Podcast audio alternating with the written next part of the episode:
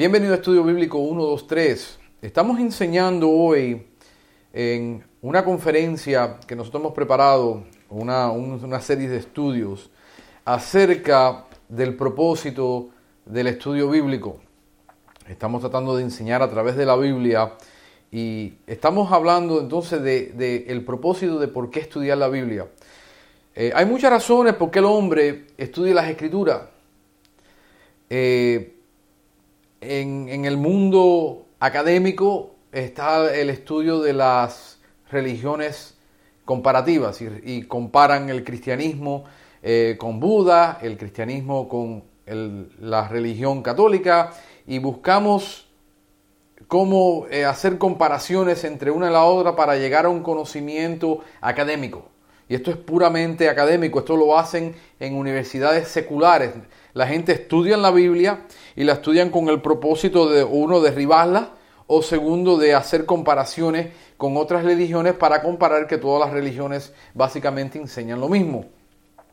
Eh, se estudia a veces teológicamente y el, asunto de estudiar la Biblia teológicamente es similar al estudio académico, excepto que eh, se estudia desde una perspectiva de que es un creyente tratando de entender lo que Dios ha escrito. El problema con este, este, este manera de estudiar es que uno tenemos un problema con ya con lo que la palabra significa.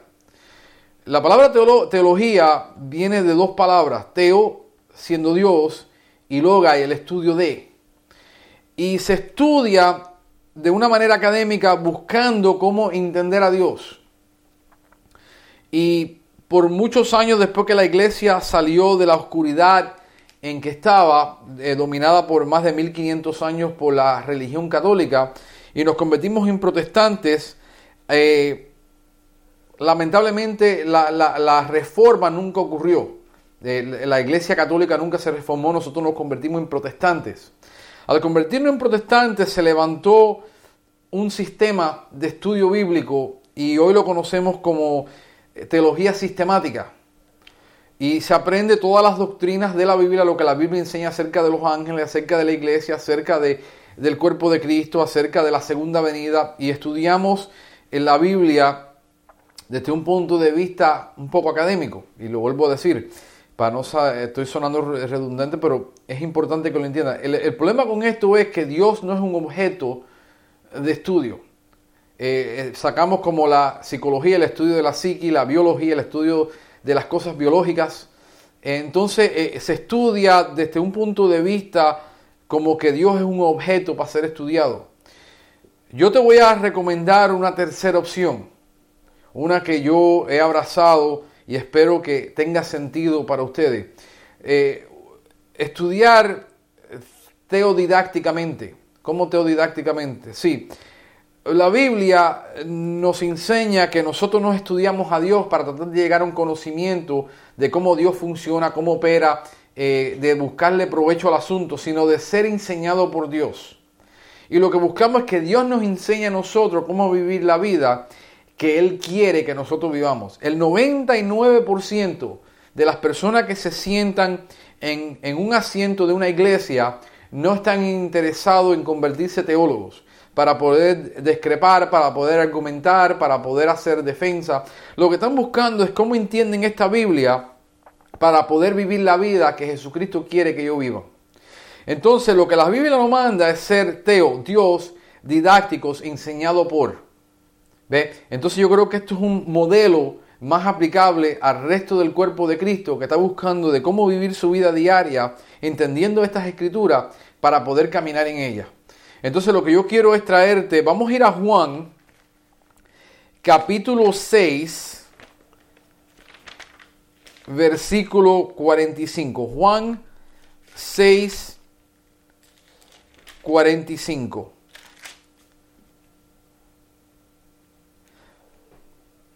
Dice, escrito está en los profetas, y serán todos enseñados por Dios.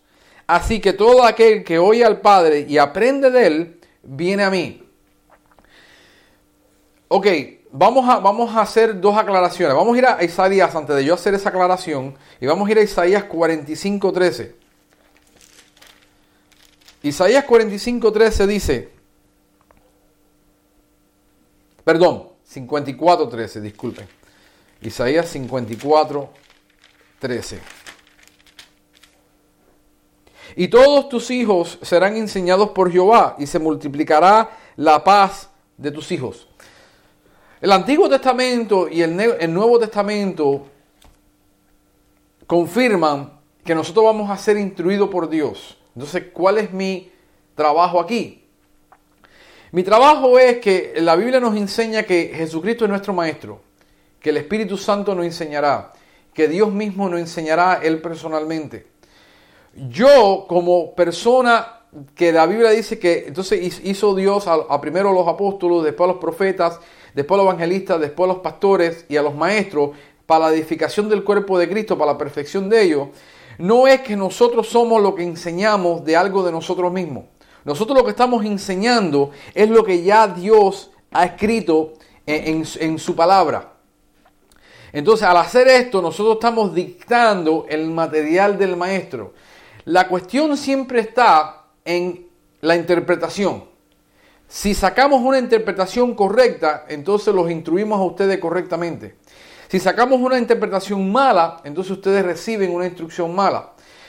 Pero yo sigo confiando en el Espíritu Santo y la obra del Espíritu Santo que aunque yo me pueda equivocar en algo, el Espíritu Santo va a traer claridad al asunto. Entonces nosotros dictamos el material que Él nos dejó. El material no es de nosotros. En el mundo académico, cuando un maestro enseña, por muy buen profesor que sea, siempre tiene que enseñar del material que la universidad ha dictado, los volúmenes de material que la, que la universidad ha dictado.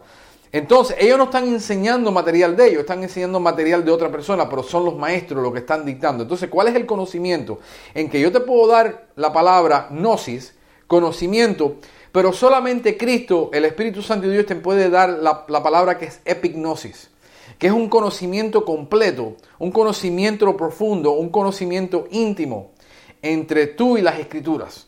Yo no puedo darte esa relación, yo lo único que te puedo dar es la información que ya está aquí y sacar, hacer lo que le llaman es un exegesis, sacar de las escrituras lo que está escrito para llegar a una interpretación correcta y hacer una exposición, que es lo que yo hago. ¿Ok? Ese es, el estudio expositivo de las escrituras de sacar lo que está en el contexto, lo que está en el texto y dártelo completamente. Entonces que la aplicación, si tú te has notado, estás en un servicio y fulano tiene un problema y mengano tiene un problema y el pastor predicó el mensaje, pero la palabra no hubo una interpretación diferente. La interpretación sigue siendo la misma, el mensaje sigue siendo el mismo, pero la aplicación de cómo aplica tu vida es multiforme. Entonces, eh, Dios hace ese trabajo a través de su Espíritu Santo. A ti te, te corrigen una cosa, te comunican una cosa, te ayudan en una cosa y a otra en otra, pero el mensaje es el mismo. El texto no cambia. Entonces, el que enseña aquí, sabemos que es Dios, sabemos que el Padre es el Espíritu Santo, que ya dictaron este mira. Dice que todas las escrituras son inspiradas por Dios y útil. Entonces, como todas las escrituras son inspiradas por Dios, Dios le dio el aliento de vida a las escrituras. Yo simplemente las expongo. Entonces, yo el maestro por excelencia no soy, sino siempre soy el que está dictando el material que ya Dios ha dejado. Mi trabajo es de meterme dentro de la escritura y sacar todo lo que está, entonces ponerlo. Entonces vamos a ir a segunda de Pedro, en segunda de Pedro 1, eh, 1, el 2. Vamos a leer. Dice, gracia y paz o sean multiplicadas en el conocimiento de Dios y de nuestro Señor Jesús. So, gracia y paz, siempre aparece gracia y paz. La gracia viene primero y después la paz. No puedes tener paz con Dios hasta que no experimente la gracia de Dios. Y en la escritura siempre lo vas a ver que aparece gracia y paz en ese orden. O sean multiplicadas en el conocimiento de quién? De Dios y de nuestro Señor Jesucristo. La gracia y la paz se multiplica a través del conocimiento de Dios y de su Hijo. Como todas las cosas que pertenecen a la vida y a la piedad. Todas las cosas, no algunas, sino todas las cosas que pertenecen a la vida y a la piedad. De la manera que nosotros vamos a vivir una vida piadosa delante de Dios, son todas las cosas, no han sido dadas por su divino poder. So, el poder de Dios nos ha dado todo lo que nosotros necesitamos para poder caminar delante de Dios en una vida piadosa. mediante de qué? Mediante el conocimiento de aquel que nos llamó por su gloria y excelencia. El que nos llamó por su gloria y excelencia es Jesucristo. Entonces, por medio de Él, nosotros vamos a vivir una vida abundante, piadosa, eh, con Cristo, por medio de las cuales nos ha dado preciosas y grandísimas promesas. Dios nos ha dado también grandiosas y preciosas promesas. No son ordinarias y no son mediocres. Y no son pequeñas, son grandísimas. Entonces, ¿para qué? Por medio, eh, eh, perdón, promesas para que por ellas, a través de la promesa, la grandiosa y preciosas promesa, nosotros lleguemos a ser participantes de la naturaleza divina. ¿Ven? Habiendo huido de la corrupción que hay en el mundo a causa de la concupiscencia. Nosotros huimos de la corrupción que hay en el mundo a causa de la concupiscencia que está en nosotros a través de escuchar las escrituras, escuchar el Evangelio y aceptar a Cristo como nuestro Señor y Salvador por el sacrificio que Él hizo en la cruz, porque murió en la cruz por nuestro pecado y Dios lo resucitó de los muertos. Y esa es la evidencia que Jesucristo es el Hijo de Dios por la resurrección de los muertos. Si creemos en eso, entonces tenemos vida eterna. A través de ese plan y, de este orden, entonces Dios nos ha dado todo para que nosotros podamos vivir una vida piadosa a través del conocimiento de aquel, de quién es Cristo. So, cuando nosotros nos metemos en la escritura y entendemos quién es Cristo, entonces tenemos todo lo que es necesario para nosotros poder entender, interpretar, aplicar y caminar en, victoria en nuestra vida. Entonces, a través de eso, de, ese, de este eh, preámbulo que estamos haciendo para este estudio bíblico, vamos entonces a entrar al versículo y al, y al libro que vamos a usar de base para nuestro estudio, y es el libro de Esdras. Esdras se encuentra en el Antiguo Testamento. Esdras es uno de los libros históricos. Eh, viene, Esdras viene después de Segunda de Crónicas. Esdras es un libro. Vamos a ir a Esdras. Vamos a empezar en Esdras 7. Y vamos a mirar este texto y después vamos a ver a través del libro ciertas cosas para poder entender lo que Dios nos está diciendo. Este libro es el libro que Dios usó. Erra es un sacerdote que también era un escriba que Dios usa para que cuando se termina el templo en el capítulo 7, el libro está dividido en dos partes. Capítulo de 1 al 6 es la reconstrucción del templo, el éxodo que salen de Babilonia y Asiria después de los 70 años de esclavitud que pasaron eh, ellos en, en, Babilonia y Asiria, que fueron llevados cautivos salieron de ahí y ahora en el, capítulo 7, Erras van a regresar para empezar entonces la adoración en el templo otra vez. Los sacrificios, aplicar y practicar la ley, que no lo habían podido hacer por 70 años porque estaban en esclavitud. Entonces está dividido en dos partes, del 1 al 6 es la reconstrucción del templo y del 7 al 10 cómo ellos entran otra vez y empiezan a empezar a vivir su vida otra vez haciendo los sacrificios y las ceremonias. Eso es un trasfondo para que puedas entender, entender lo que está pasando. Entonces, y también eh, vamos a mirar entonces en el capítulo 7, la clave de, lo que queremos estudiar está en el, en el capítulo 7, versículo 10.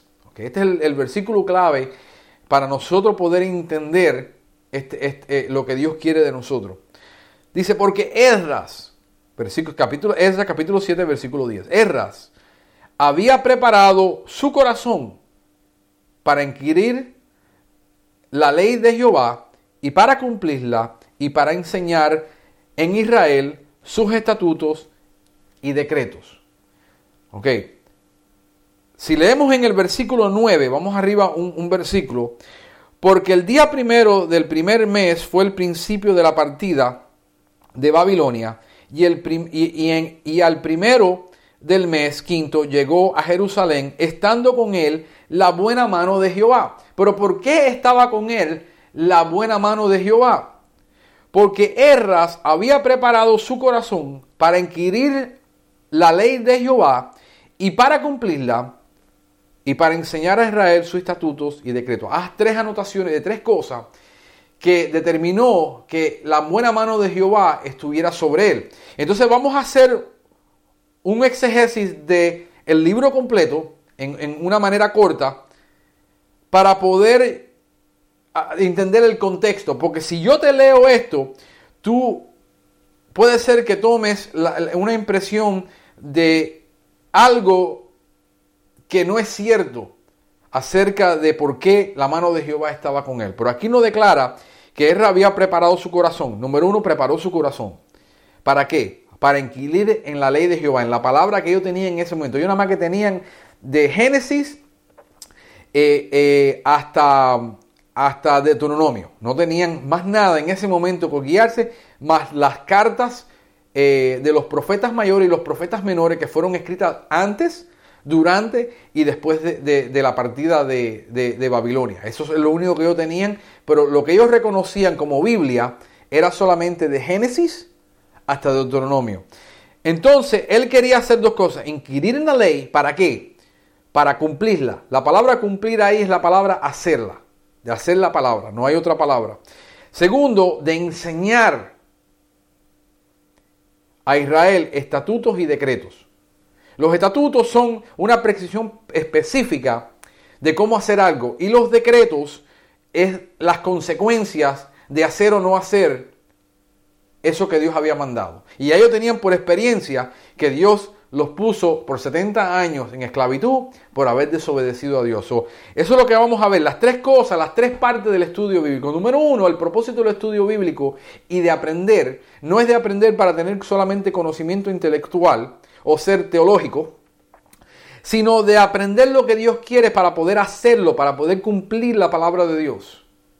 Y después que hayamos cumplido la palabra de Dios, entonces poder enseñar a otro, que se llama discipulado. Eso es lo correcto. Pensamos que el discipulado son 12 estudios de esto, 13 estudios de lo otro, y nos metemos tres meses en esto y tres meses en otro y ya somos discípulos. No, el discipulado es una obra personal de hacer un aprendiz de alguien que es, un, que es un novato, que no, no entiende, no conoce. Uno que ya lleva tiempo en el Evangelio, tiempo en la palabra. Entonces tenemos que tener la capacidad de poder coger a uno que está empezando y poder ayudarlo a que avance, para que él cumpla esto mismo. Es un círculo, es un círculo lo que Dios ha preparado. Pero si leemos solamente esto, entonces no entendemos en nuestro ministerio, en nuestro ministerio es nuestro servir a Dios. La palabra ministerio es la palabra servir. Todos fuimos llamados a servir a Dios servirlo de una manera u otra, el que nos manda es Dios. Entonces, para poder entender cómo llega a cabo esto en tu vida, tienes que ir al primer capítulo. Vamos a ir a Esdras, capítulo número 1, porque han pasado aproximadamente 15 a 20 años desde que Dios lo ordenó a que salieran al poder hacer, estar en este punto de vista que Él está ahora. Vamos a ir a Esdras, vamos a entrar entonces en nuestro estudio de el libro de Esdras, y no vamos a cubrir el libro entero, simplemente vamos a usar una porción de este libro para, para el propósito de nuestro estudio, de poder entender el propósito del estudio bíblico. Vamos a mirar y vamos a ir a Esdras capítulo 7.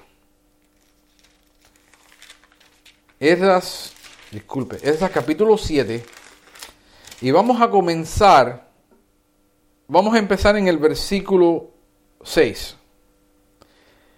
Y, te lo voy, y voy a hacer esto con un propósito. Este Erra subió de Babilonia. Erra, Erra, espérate, era escriba diligente en la ley de Moisés, que Jehová Dios, que Jehová Dios de Israel le había dado. Y le concedió el rey todo lo que, lo que pidió porque la mano, la mano de Jehová su Dios estaba sobre él. Vamos a hacer una, pausa. Si yo te empiezo a decir, y, lo hago esto con un propósito, es de tener una interpretación correcta de las escrituras. Nosotros tenemos que hacer, ver el texto y ver el contexto. Tenemos que, en un momento, estamos acostumbrados a solamente leer un pasaje y de ahí lanzar un mensaje. Yo puedo lanzar un mensaje ahora de que porque Erras era un estudiante de la palabra, la buena mano de Dios estaba sobre él y el rey le dio todo lo que le pidió. Había una razón por qué el rey le dio todo lo que le pidió. No fue porque Erras era un teólogo de moderno de su día, podemos decir, porque la persona conoce mucha palabra, la mano de Dios no va a estar sobre él, solamente porque él es un buen estudiante de la palabra. Tiene que haber algo más que solamente poder estudiar las palabras de este libro, tenerla en la mente y por eso Dios va a estar con nosotros. Vamos a Esdras y vamos a ver el contexto de por qué Dios le dio eh, todo lo que el rey le pidió. Y, vamos a ir a Esdras capítulo 1. En Esdras capítulo 1 aparece un rey aquí. En el primer año de Ciro, rey de Persia, para que se cumpliese la palabra de Jehová por boca de Jeremías, despertó Jehová el espíritu de Ciro, rey de Persia, el cual hizo pregonar de palabra y también por escrito por todo su reino, diciendo, así ha dicho Ciro, rey de Persia, Jehová el Dios de los cielos, me ha dado todos los reinos de la tierra y me ha mandado que le edifique casa en Jerusalén que está en Judá. Esto está un poco raro. Está raro en primer lugar porque Erras era un rey persio, no era israelita.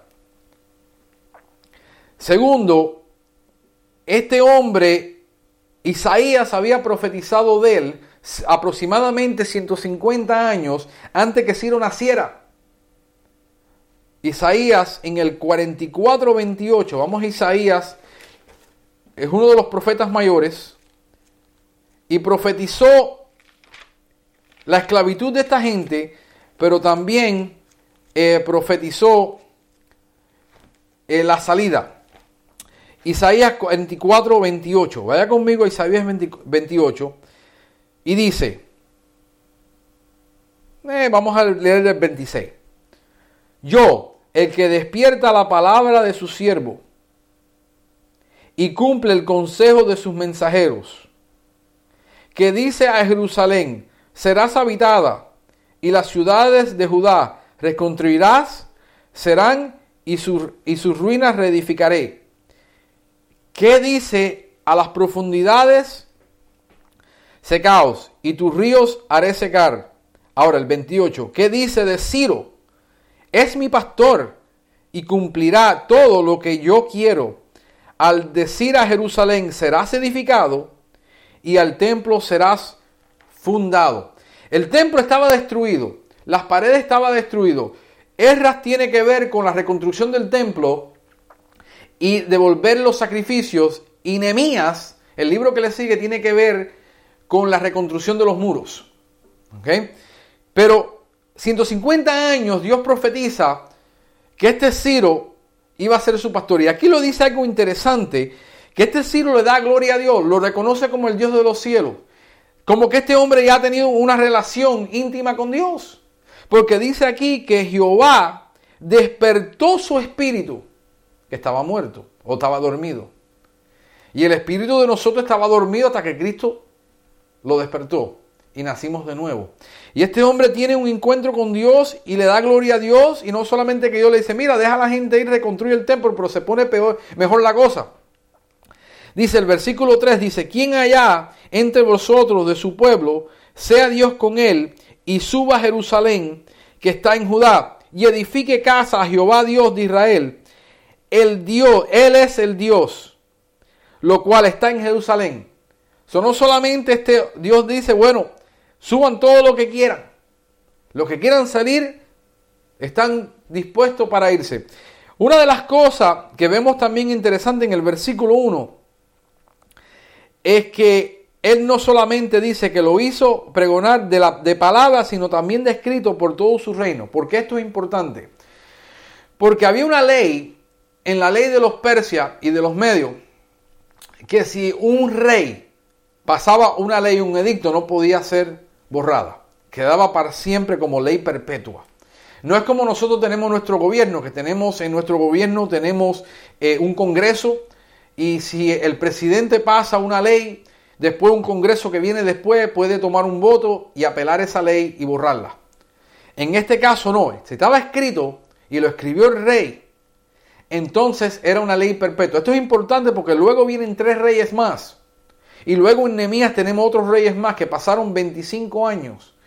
y estaban cuestionando todo este asunto de que si ellos tenían derecho de, reconstruir el templo y se levantó un argumento contra ellos, tuvieron que ir para atrás para la, ley de los medios los persias y buscar este edicto de Ciro, que después tuvieron que decir, no, está escrito y tienen que dejarlo terminar. Y Dios, sabiendo esto, Él lo pone por escrito y lo deja, porque luego viene Ciro, eh, perdón, no Ciro, em, en el capítulo 5, el, capítulo 6, el otro rey, ahora se me pasó el nombre. Eh, bueno, llegaremos ahí, lo estudiamos, se me pasó el nombre. Pero no solamente eso, sino que dice en el versículo 4, y a todo el que haya quedado en cualquier lugar donde more, ayúdenle los hombres de su lugar con plata, oro, bienes ganados, además de ofrendas voluntarias para la casa de Dios, el cual está en Jerusalén. So, él hace provisión no solamente toma un edicto, deja a la gente ir, pero dice, y ahora tienen que ayudarlo con todas las necesidades que ellos tengan financieras para poder lograr su objetivo. Dios se encarga de hacer la provisión. Entonces se levantaron los jefes de las casas paternas de Judá y de Benjamín y de los sacerdotes y levitas, todos aquellos cuyo espíritu despertó Dios para subir a edificar la casa de Jehová, la cual está en Jerusalén y todo lo que estaban. Ah, nótate que dice ahí también, es interesante, todos aquellos cuyo espíritu despertó Dios para subir y edificar la casa. So, no solamente despierta el espíritu del rey, pero tiene que despertar el espíritu de aquellos que les van a servir también. Dice que Dios pone el querer como el hacer por su buena voluntad en nosotros. Cuando Dios pone algo en nuestro corazón, y despierta en nosotros nuestro espíritu para hacer algo, tienes que entender que ya Dios ha hecho toda la provisión. Y dasle adelante.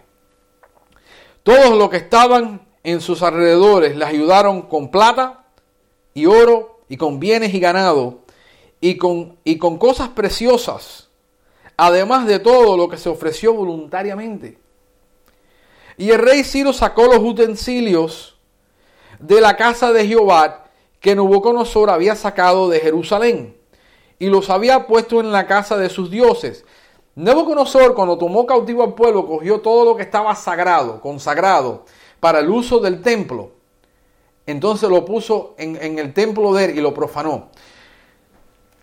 Esto es algo similar a lo que nosotros llamamos hoy algo que es santo o santificado. Esto fue apartado para el uso de Dios, pero se profanó y se usó para el uso de Nabucodonosor y los dioses de él. Y Dios lo tiene que reconstruir para atrás y ponerlo en uso. Igualito que pasó con nosotros. Nosotros éramos inmundos. Dice que lo vil y lo despreciable escogió Dios. ¿Para qué? Para coger a lo que es sabio y confundirlo. Pero al hacer eso, de escogernos a nosotros, hizo algo que dice que nos santificó. Y esta es la palabra, la palabra santificación y la palabra consagrado es la misma palabra en el Antiguo Testamento que se usaban para los utensilios. Nosotros ahora somos los utensilios dentro del cuerpo de Cristo, dentro del templo, porque ya el templo en el Nuevo Testamento para nosotros no existe lo que es el templo físico. El templo ahora del Espíritu somos nosotros, somos el cuerpo de Cristo. Entonces, al hacer nosotros el templo, entonces nosotros somos los utensilios que se usaban, equivalente a los utensilios que se usaban en el antiguo pacto para el ministerio del templo. Entonces nosotros ministramos ahora el cuerpo de Cristo a través de nosotros. Nosotros somos los utensilios vivos del Señor. Entonces lo sacó pues Ciro, rey de Persia, por manos de, Mitradates, tesorero, lo cual lo dio a, cuenta a Sesbazar, príncipe de Judá. Y este es la, la, la cuenta de ellos. 30 tazones de oro, tazones de oro, mil tazones de plata, y 29, y, perdón, y 29 cuchillos, 30 tazas de oro, otros 410 tazas de plata y otros mil utensilios. Todos los utensilios de oro y de plata eran 5400. Todos los hizo llevar Sasbazar con los que subieron del cautiverio de Babilonia a Jerusalén. Ok, So, cuando leemos aquí y vamos para atrás a, a, Esdras, capítulo 7, porque esta es la primera mención que hay de Esdras en, el, en este capítulo, es el capítulo 7. Cuando este rey Artajares, vamos a ir al capítulo 1 ahora y vamos a entender el contexto, ¿ves? porque si te lo leí y que tú pensabas entonces que la mano de Dios solamente estaba con él porque él era un estudiante, entonces todos los buenos estudiantes de Dios la mano estuviera sobre ellos. Y todo lo que estudien la palabra, la mano estuviera sobre él. Pero vamos a descubrir que esto no es el caso. Pasadas estas cosas, eh, eh, en el reinado, todas estas cosas es que ya construyeron el, el templo. Te voy a dar para que entiendas eh, lo, que, lo que ha sucedido es que en el capítulo 2 está el, recuento de todos aquellos que salieron de, en el primer éxodo. Después, hasta el capítulo 4, en el capítulo 4 se pone el fundamento, pero cesa.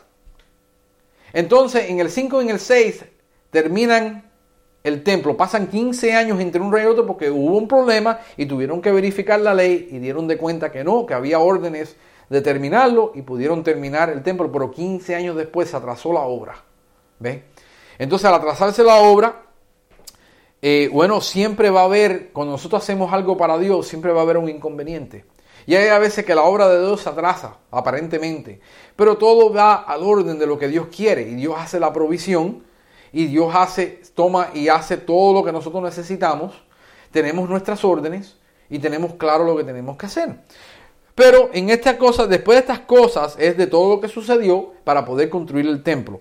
Entonces, en el reinado de Artajares, rey de Persa. También hubo el reinado de Darío en el capítulo 6. Ahora me acordé que era en el capítulo 6 de Darío.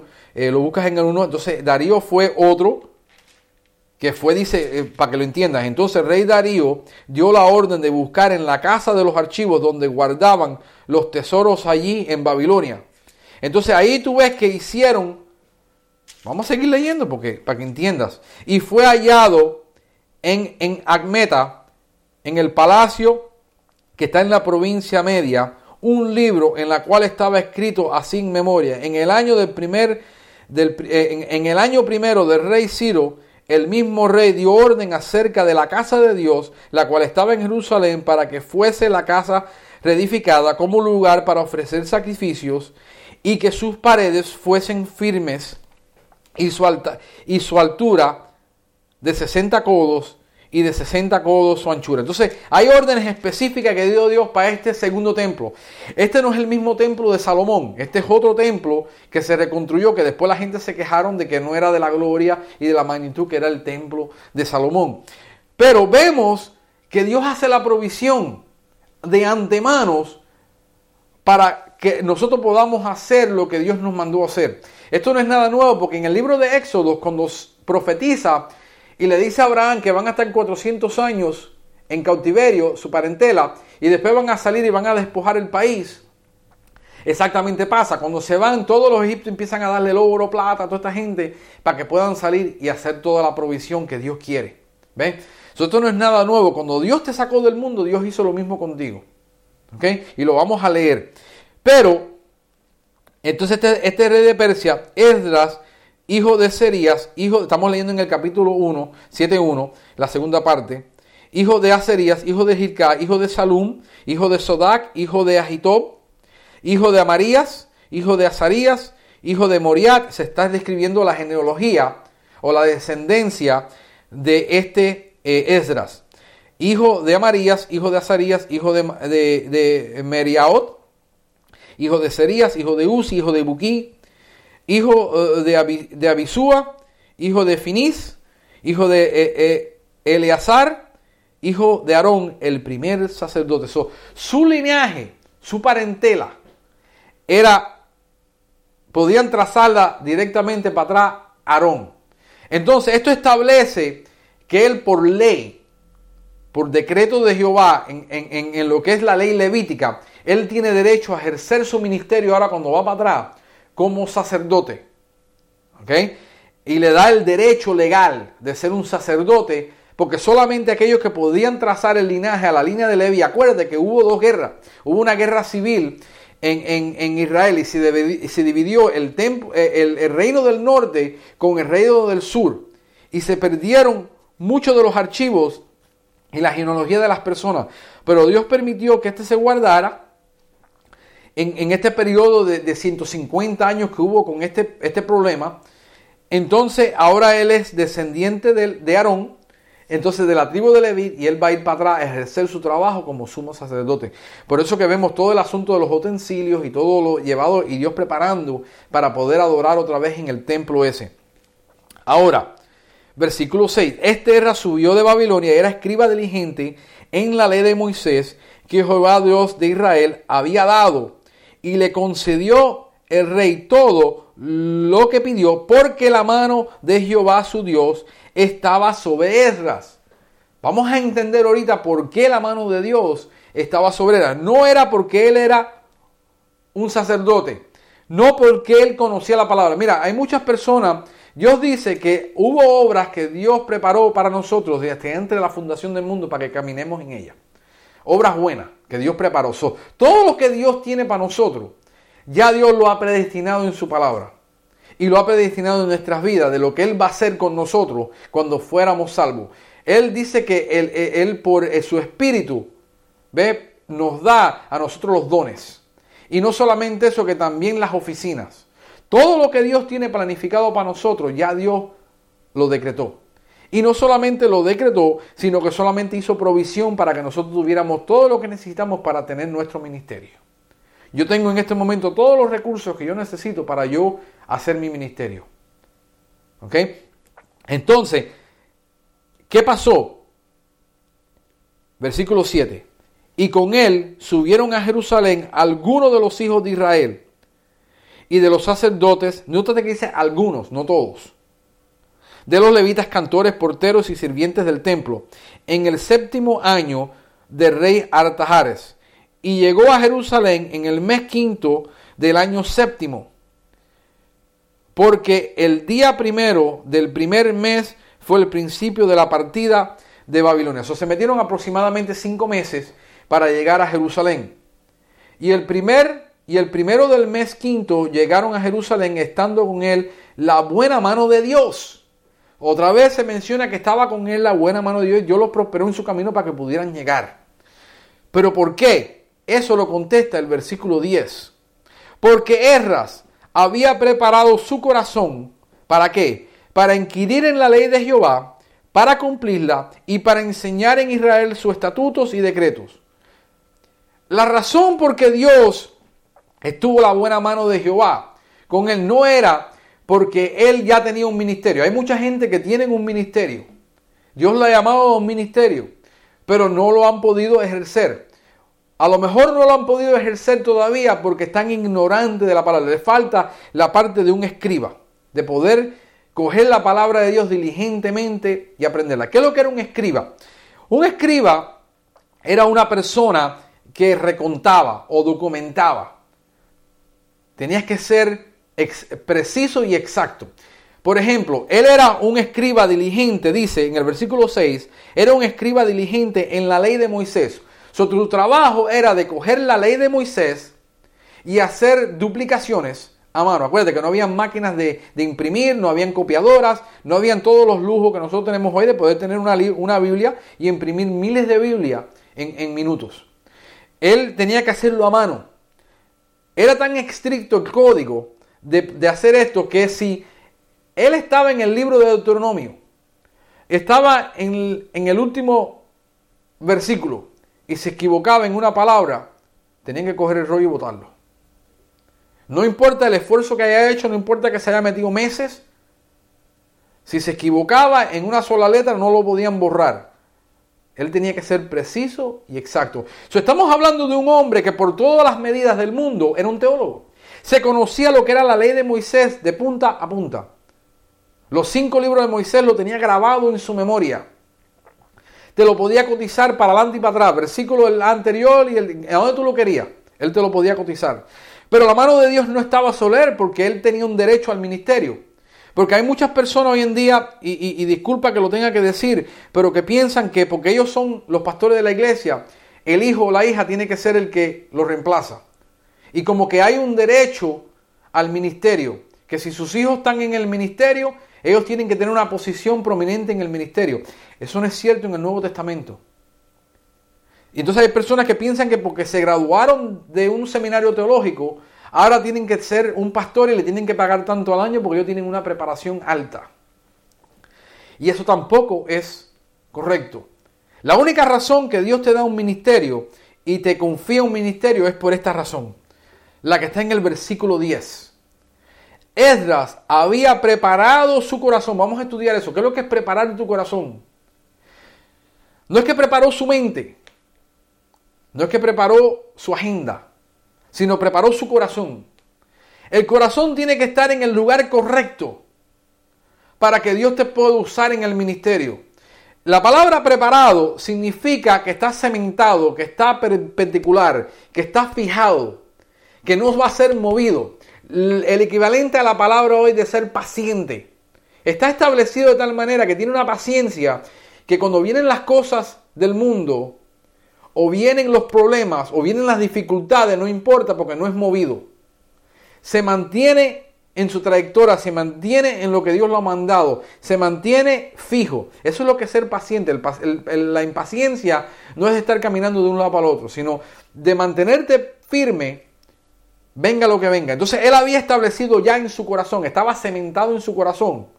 Y Dios dice que él escudriña la mente y los corazones. No solamente la mente, sino la mente y los corazones. Y Dios sabía que este hombre no iba a ser movido del propósito en que Dios lo mandó y Dios lo diseñó y Dios lo preparó. Entonces, como Ezra preparó su corazón, después ha preparado su carrera y de ser preparado, después de que estuvieron 70 años en, en Babilonia y Asiria y no podían ejercer el ministerio porque no había templo. Entonces este hombre ahora está fijo, erigido, nadie lo va a mover de su propósito. ¿Cuál era el propósito de él entonces? Inquirir en la ley de Jehová. Pero espérate un momentico. ¿Cómo que inquirir en la ley de Jehová? Si este hombre se conocía la ley, era un experto en la ley. Él reconoció que hay mucho más dentro de la ley que solamente hacer sacrificios, hacer ceremonias, matar eh, eh, animales y ponerlo a quemarlo en el, altar. Había mucho más. Hablando Jesucristo, de el tiempo de le dijo, él vio mi día y se regocijó. Hablando de que muchos de estos hombres del antiguo pacto, cuando lleguemos a Hebreos capítulo 11, vamos a ver que estos hombres entendieron de qué se trataba la ley y se trataba de Jesucristo. Entendieron que la salvación que iba a venir a través de esto, de conocer esto y de abrazarlo, era mucho más de hacer los sacrificios, sino él iba a inquirir en la ley para ver qué es lo que Dios quería que ellos hicieran específicamente. Esto, esto la palabra de aquí, de inquirir en la ley, dice que no solamente para inquirir en la ley, sino para cumplirla. La palabra ahí cumplir significa hacer. Iban a hacer todo lo que estaba en la ley. Pero no solamente lo iba a hacer, sino también se lo iba a enseñar a todo Israel que lo hiciera. La palabra estatutos y decretos son dos palabras diferentes, a veces las pensamos que es lo mismo. La palabra estatutos es una prescripción específica de cómo hacer las cosas. El equivalente de esto es un estatuto, es de que después de A viene B y viene C. Esto se hace así. La prescripción de una droga con un farmacéutico, el médico te da una prescripción, te dice, te vas a tomar dos pastillas tres veces al día o dos pastillas cada ocho horas. No es dos pastillas cada siete. Y no es tres pastillas cada 12. Es tres pastillas cada 8 horas. Algo bien específico. Y la ley estaba bien específica. Y la razón por que ellos estaban en Babilonia es porque no solamente violaron la ley y se olvidaron de Dios, que empezaron a violarlo todo. Y no llevaron el orden de que Dios no dejaron, ellos le metieron, Dios le dio un año por cada siete que no dejaron la, la tierra descansar. ¿Ve? Entonces los 70 años era castigo por violar la ley de no dejar la tierra descansar. Uno por cada siete años que no la dejaron. Creo que fueron 492 años que no dejaron la tierra descansar. Y, no, y, violaron la ley. Entonces él dijo, para que Dios esté con nosotros, tenemos que hacer esto que Dios ha dicho al pie de la letra. Al pie de la letra. Y no solamente eso, que voy a enseñarle a Israel sus decretos. Los decretos son los testamentos, eh, perdón, los, eh, los, testimonios o eh, ser las consecuencias buena o mala, porque Dios había puesto en la ley o bendición o maldición. Si hacías exactamente lo que Dios decía, había una bendición para ti. Pero si no lo hacías, había una maldición. Gracias a Dios que hoy nosotros no estamos bajo maldición. Entonces, él, él, él había, ya estaba en su corazón de que él no solamente, él la iba a aprender, escúchame bien, para entenderla aquí, sino que la iba a cumplir. Y él estaba determinado a cumplirla. Y ese es el gran problema que nosotros tenemos hoy en el cuerpo de Cristo, mi hermano. Es que tenemos mucho conocimiento de la palabra, pero no estamos cumpliéndola, no la estamos haciendo. No hay bendición. Te voy a demostrar por, por el estudio este bíblico que no hay bendición de tener conocimiento teológico.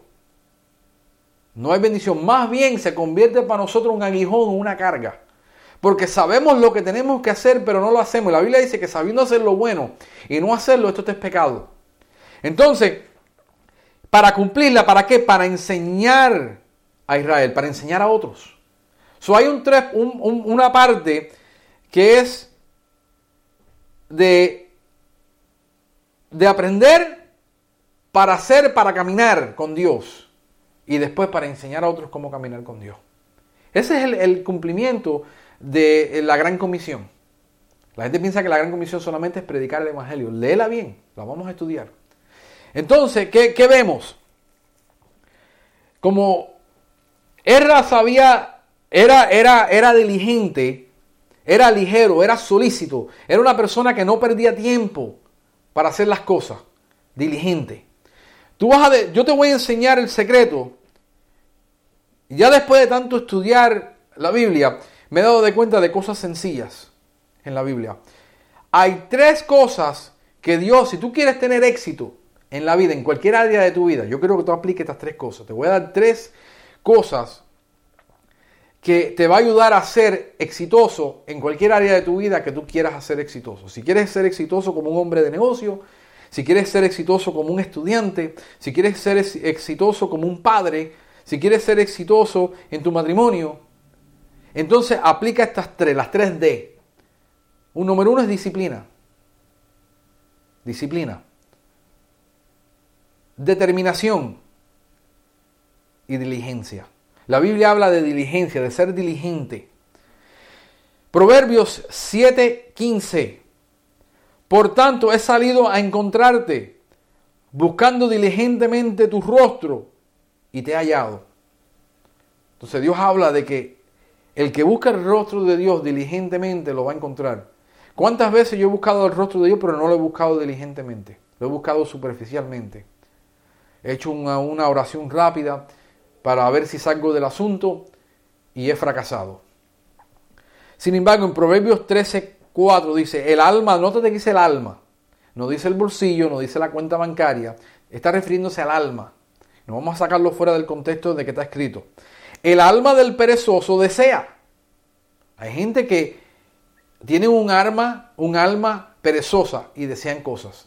Desea que Dios lo use grandemente en el ministerio. Desean de hacer grandes cosas para Dios. Desea. El problema del deseo del perezoso es que a veces se convierte, que se convierte en envidia de otros. Entonces dice que el alma del perezoso desea y nada alcanza. Mañana, ay no, estoy tan cansado, no puedo. Entonces, el alma del perezoso desea y nada alcanza. El alma del perezoso siempre está anhelando cosas en su alma, pero no la alcanza. Más el alma del diligente será prosperado. Diligencia es otra vez de ser apresurado para hacer las cosas rápido. No te detengas. Si Dios te manda a hacer algo, hazlo ya. Porque vamos a entender que nosotros somos siervos y esclavos de Jesucristo. Entonces nosotros tenemos que estar ahí. Dice, dice que el que espera en Jehová será como las águilas. El problema es que esa palabra espera no es la palabra espera como tú esperas de sentarte ahí y esperar a ver que Dios te llame. sino de estar así como, como un, un siervo, un mesero, que está preparado y está ahí atento y mirándote a ver cuando tú necesites algo para rápido salir a resolverte el problema. Que está esperando que Dios, está ahí mirando, buscando a Dios, esperando que Dios le dé instrucciones como siervo para que vaya a hacer algo, no escondido en una esquina o tirado en una cama como un, un, siervo vago que se acuesta en su cama y se queda sentado ahí hasta que lo tenga que ir a buscar el, el, amo. No que tu jefe te esté llamando a tu casa porque tú estás durmiendo ese día y no te levantaste a trabajar. Ve, estar ahí diciendo, ¿qué puedo hacer? ¿Qué puedo hacer, Señor? Señor, ¿qué puedo hacer? Señor, ¿en qué te puedo servir? Señor, ¿qué necesitas? Señor, todo está bien. Señor, ¿qué hay hoy en día? Y estar en esa, eso es lo que se llama esperar en Dios de estar buscando diligentemente a Dios para ver qué es lo que Dios tiene. Para nosotros dice que Dios te eleva como un águila. Entonces, ser diligente, Proverbio 2.1, Hijo mío, Proverbio 2.1, Hijo mío, si recibieres mis palabras y mis mandamientos guardares dentro de ti, haciendo estar atento tu oído a la sabiduría, si inclinares tu corazón a la prudencia y si clamares con inteligencia, clamar con inteligencia a Dios. A veces yo no clamo con inteligencia. A veces yo le pido a Dios cosas estúpidas. Y yo lo tengo que admitir que lo he hecho. ¿Ve? Entonces, y a la prudencia dieres tu voz. Entonces, si, escucha, si como la plata la buscares y, y, las escrudiñares como tesoros, ¿qué está hablando? Si, la, si a, la, a, la, inteligencia, a la prudencia, a todas estas cosas, la sabiduría, tú escudriñares todas estas cosas como tesoros, dice que entonces es condicional. No es que Dios te lo va a dejar caer del cielo. Tienes que buscarlo de la misma manera que tú buscarías, escarbaría para buscar oro o plata. De la misma manera que te empeñas en ganar dinero. Si tú con el mismo empeño no te pudieras a pedirle a Dios bendiciones, sino estuvieras buscando la inteligencia, la sabiduría, escudriñar estas cosas, entonces entenderás el temor de Jehová y harás el conocimiento de Dios. Ve, el conocimiento de Dios no es dado simplemente por leerte un versículo bíblico todos los días, de leerte un pasajito. Está en que tienes que meterte profundamente a pedirle a Dios de estas cosas, de que Dios te la aclare. No de leerlo como lamentablemente hacemos. Leemos un versículo bíblico y nos lanzamos por ahí sacándolo fuera de contexto y tratando y, declarándolo todo el día. Que la, mano, la buena mano de Jehová va a estar sobre mí porque yo soy un escriba diligente. No, la mano de Jehová va a estar sobre mí porque yo he preparado mi corazón y de entenderlo correctamente, de por qué Dios ha hecho las cosas y de por qué me está pasando las cosas y pedirle a Dios, Señor, eh, ¿por qué me está pasando esto? Señor, ¿por qué tengo que hacer esto? Señor, ¿qué debo de hacer en este asunto? Entonces, vamos a ir a Colosenses 2.1. Colosenses 2.1. Disculpen. Ephesians, Colosenses. Filipenses, Colosenses. 2.1. Porque quiero que sepáis cuán gran lucha sostengo por vosotros. Este es Pablo hablándole a los colosenses. Por vosotros y por los que están en la Odisea. Y por todos los que nunca han visto mi rostro. Para que sean, ¿para qué? para que sean consolados sus corazones. ¿Ve? Unidos en amor hasta alcanzar todas las riquezas del pleno conocimiento, perdón, del pleno entendimiento, a fin de conocer que el misterio de Dios, el Padre, y de Cristo. Es un misterio. Dios no nos está regalando las cosas, porque lo que Dios quiere es que tú lo busques de la misma manera que tú buscas todo lo demás que está en el mundo. Y cuando tú empiezas a buscar a Dios de la misma manera que tú buscas todo lo demás en el mundo, dice que buscar primeramente el reino de Dios y todas estas cosas serán añadidas. El problema es que tienes que entender que hay un reino, hay un reinado y hay un rey. Y el reino eres tú, el rey es Dios. Y, lo que tienes que buscar es qué es lo que Dios quiere, la justicia de Dios en la tierra es lo que Dios quiere, que busque la justicia de él, del reino de Él. Cuando tú entiendes que tú trabajas para un rey, lo que tú tienes no es tuyo, es del rey. Cuando tú entiendes que tú trabajas para un rey, lo que tú hagas lo estás haciendo para el rey, no para ti, no para tu beneficio. Entonces, el misterio es en quién están escondidas todos los tesoros de la sabiduría y del conocimiento. Dios esconde. Es el, dice la, palabra de Dios que es el, trabajo de un rey esconder un asunto. Eh, de Dios esconder un asunto y de los reyes sacarlo.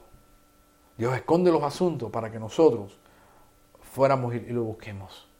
Entonces, el propósito del estudio bíblico, por eso que Dios ahora aquí, en el libro de, de capítulo 7,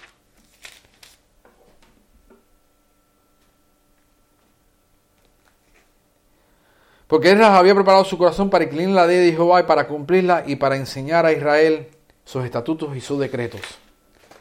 Cuando empieces a buscar a Dios con el corazón correcto, con las motivaciones correctas, con las intenciones correctas, para hacer lo que Dios quiere y para poder enseñar a otros y ayudar a otros, que no solamente se queden contigo el asunto, que no solamente, mira, vamos a ser honestos y transparentes, cuando yo di mis primeros pasos en Cristo, yo estaba cargado de pecados y yo vine, yo vine a Cristo lleno de pecados. Y yo pensaba que lo más importante era yo limpiar todos mis pecados de mi vida y transformar mi vida de todos los pecados en que yo estaba involucrado. Cuando yo vine a Cristo, Dios empezó a hacer la obra en mí y empezó a limpiarme. Entonces llegaba el punto que estoy como muchos cristianos que dicen, bueno, yo no, yo no bebo, yo no fumo, yo no voy a ver esto, yo no veo lo otro, yo no hago esto, yo no hago nada. Llega el punto que no hacemos nada. Y tenemos tanto conocimiento de que Dios lo ha transformado, Dios no ha cambiado. Y, se queda ahí por muchos años, enterrado. Hasta que entendamos que no es el propósito solamente que Dios nos cambie, nos transforme y nos limpie a nosotros para que nosotros estemos bien con Dios y nos sentamos bien, sino que hay otras personas que están pasando por lo mismo que nosotros pasamos y que, y que tenemos que ayudarlos. Entonces cuando llegamos al conocimiento del propósito del estudio bíblico, que es para hacer la voluntad de Dios, para enseñar a otros a hacer la voluntad de Dios, entonces tenemos el concepto correcto de ser teodidáctico, de ser enseñados por Dios para poder ayudar a otros, para ayudar al cuerpo de Cristo, para que llegamos a cumplir con la gran comisión que Dios nos ha mandado.